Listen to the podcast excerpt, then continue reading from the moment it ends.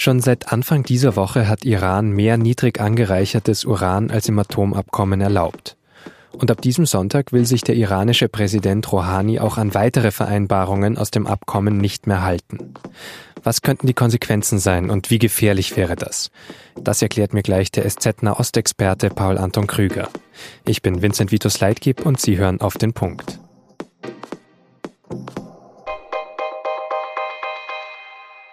Das Atomabkommen mit Iran wurde erst 2015 abgeschlossen unter US-Präsident Barack Obama. Die Regierung in Teheran soll dadurch keine Atomwaffen herstellen können. Aber Obamas Nachfolger Donald Trump war noch nie ein großer Fan des Deals.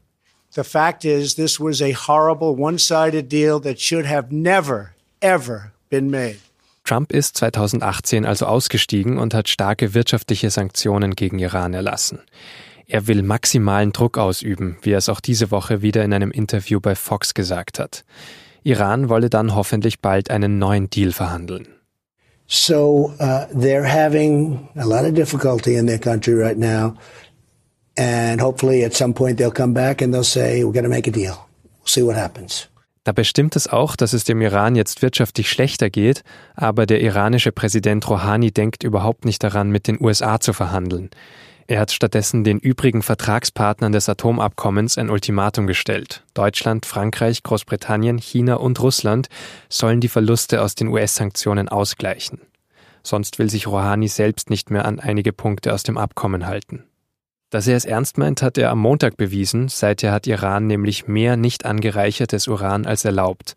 Und Rouhani sagt, man werde das ab diesem Sonntag, dem 7. Juli, je nach Bedarf fortsetzen. Die Spannungen steigen also, es wird aber auch noch verhandelt. Vergangenen Freitag haben sich die verbliebenen Vertragsparteien in Wien getroffen. Und von dort hat auch Paul Anton Krüger berichtet, stellvertretender Leiter der SZ Außenpolitik. War dort überhaupt noch jemand zuversichtlich? Also das Treffen in Wien haben, glaube ich, alle Beteiligten als positiver wahrgenommen, als die Erwartungen vorher waren. Die iranische Delegation ist zumindest da rausgegangen und hat gesagt, sie wird die Vorschläge, die da unterbreitet worden sind, nach Teheran zurückberichten und man wird dann darauf reagieren. Es ist da auch bereits vereinbart worden, dass es ein Treffen auf Außenministerebene geben wird, die natürlich dann eine andere Entscheidungsbefugnis haben. Das wird erwartet, dass das noch jetzt in den nächsten Wochen wahrscheinlich noch vor August stattfinden wird. Wie störend ist es denn dann, wenn Iran rausgeht und wenige Tage später gleich selbst die Bestimmungen bricht und eben zum Beispiel zu viel niedrig angereichertes Uran hat? Also das Problem liegt, glaube ich, in der Kumulation. Jetzt haben sie eben nochmal angekündigt, weitere Bestimmungen zu brechen. Da geht es unter anderem um den Anreicherungsgrad. Festgelegt ist, dass sie bis 3,67 Prozent anreichern können. Das ist das Niveau, was man für einen zivilen Kernreaktor braucht. Sie werden jetzt wahrscheinlich höher gehen könnte fünf Prozent sein, könnte 20 Prozent sein. 20 Prozent sind die Brennelemente für den Teheraner Forschungsreaktor. 20 Prozent ist aber auch schon ein sehr großes Stück auf dem Weg zu 90 Prozent, was dann äh, der Anreicherungsgrad wäre, der für Waffen nötig wäre. Und das wäre ein weiterer provokativer Schritt. Sie haben angekündigt, dass sie möglicherweise den Umbau des äh, Reaktors in Arak abbrechen und den wieder in die alte Konfiguration zurückbringen, wo der äh, Plutonium erbrüten würde. Und wenn diese drei Elemente zusammenkommen, dann werden die Europäer halt in irgendeiner Form darauf reagieren müssen. Also es macht schon das Vertrauen ein bisschen kaputt, auch aus Verhandlungen.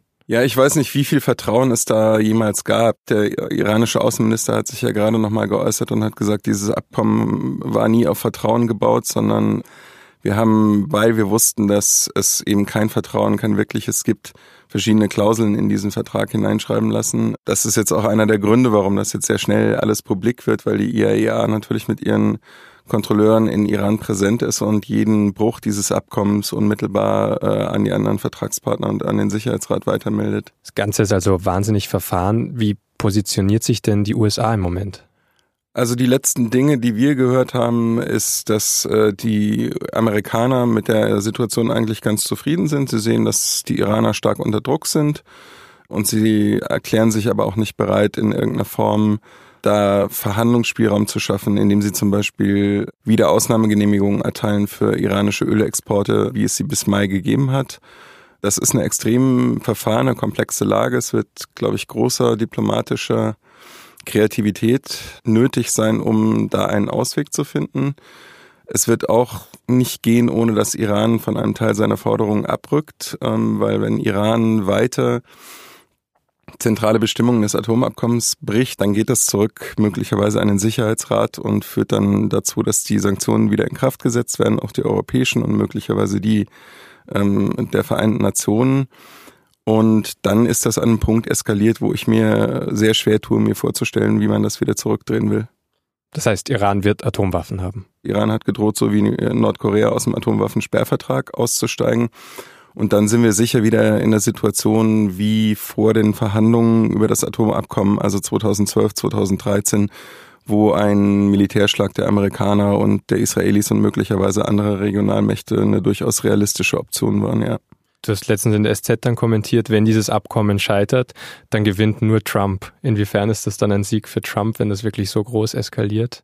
Naja, die Amerikaner haben ja, als Trump das Abkommen gekündigt hat, die Europäer aufgefordert, es ihnen gleich zu tun, sich der amerikanischen Linie anzuschließen, ebenfalls Sanktionen zu verhängen, mit dem offiziellen Ziel zumindest, Trump hat das ja auch mehrfach bekräftigt, ein besseres Abkommen auszuhandeln ein umfassenderes Abkommen auch. Die Frage ist, ob das eine realistische Option ist. Als man das Atomabkommen verhandelt hat, hat man sich ja bewusst entschlossen, auf einen relativ eng begrenzten Bereich zu schauen, um eine akute Krise zu verschärfen, weil man gesagt hat, wenn wir jetzt hier über alles reden, dann kommen wir vom Hundertsten ins Tausendste und das wird zu keinen Ergebnissen führen. Also er hätte insofern gewonnen, dass alle wieder mal auf seiner Seite wären und man von neu beginnen müsste und er hätte sozusagen den Vorteil, dass er es gestalten könnte.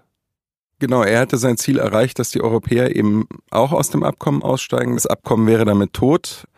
Die Frage ist halt, was darauf folgt. Ne? Ich sehe und auch die europäischen Diplomaten, mit denen ich gesprochen habe, sehen keine wirkliche amerikanische Strategie. Sie sehen, dass der Druck wirkt, aber sie sehen nicht unbedingt, dass die Iraner dadurch ihr Verhalten ändern oder dass die Iraner dadurch zu Gesprächen zurückkehren. Ähm, dafür müsste man ihnen ein Angebot machen und das Angebot ist sehr vage bisher. Trump sagt dann, ja, Iran wird dann wieder ein großartiges Land sein, wenn, wenn sie mit mir reden. Aber das, das Atomabkommen hat äh, mit Anhängen mehr als 100 Seiten und ähm, Trump glaubt halt, dass wenn er mit einem anderen Staatsführer, wie zum Beispiel mit Kim, sich einig ist, der Rest sich schon erledigt. Und so funktioniert das halt in der internationalen Politik nicht. Also entscheidet sich für dich an diesem Sonntag, ob das Atomabkommen endgültig scheitert oder nicht? Das entscheidet sich noch nicht an diesem Sonntag, aber wenn Iran seine Drohungen wahr macht, dann äh, wird das zunehmend wahrscheinlich, dass das Atomabkommen dann kippt. Vielen Dank für die Einschätzungen. Gerne. Und jetzt weitere Nachrichten. Eigentlich sollten 61 Namen auf der Wahlliste der AfD für die Landtagswahl in Sachsen stehen. Jetzt sind es aber nur noch 18. Denn laut MDR hat der Landeswahlausschuss alle Kandidaten ab Platz 19 gestrichen, wegen eines Formfehlers bei der Kandidatenaufstellung. Demnach hat die AfD zuerst zwei Listen eingereicht, eine mit den ersten 18 Kandidaten und eine mit allen anderen. Nur die erste Liste gilt aber.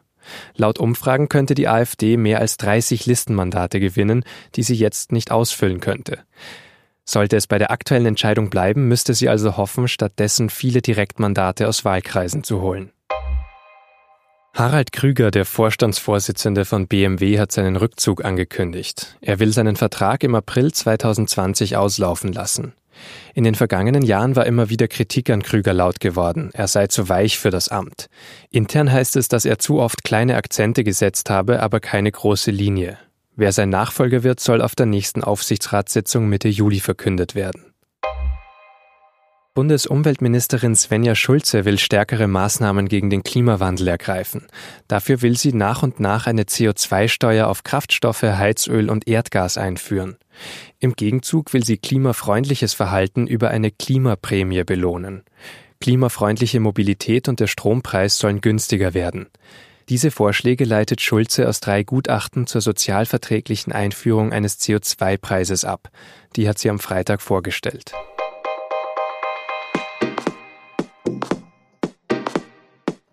Am 11. Juli 2018 wurde in München das Urteil im NSU-Prozess gesprochen. Jetzt, also fast genau ein Jahr später, sieht es nicht so aus, als ob man die rechte Gewalt in den Griff bekommen hat. Das zeigt zum Beispiel der Mord an Walter Lübcke. Was haben fünf Jahre NSU-Prozess also gebracht? Darüber lesen Sie in der SZ am Wochenende eine große Reportage. Mit Digital-Abo schon ab Freitagabend. Redaktionsschluss für Auf den Punkt war 16 Uhr. Danke fürs Zuhören und ein schönes Wochenende.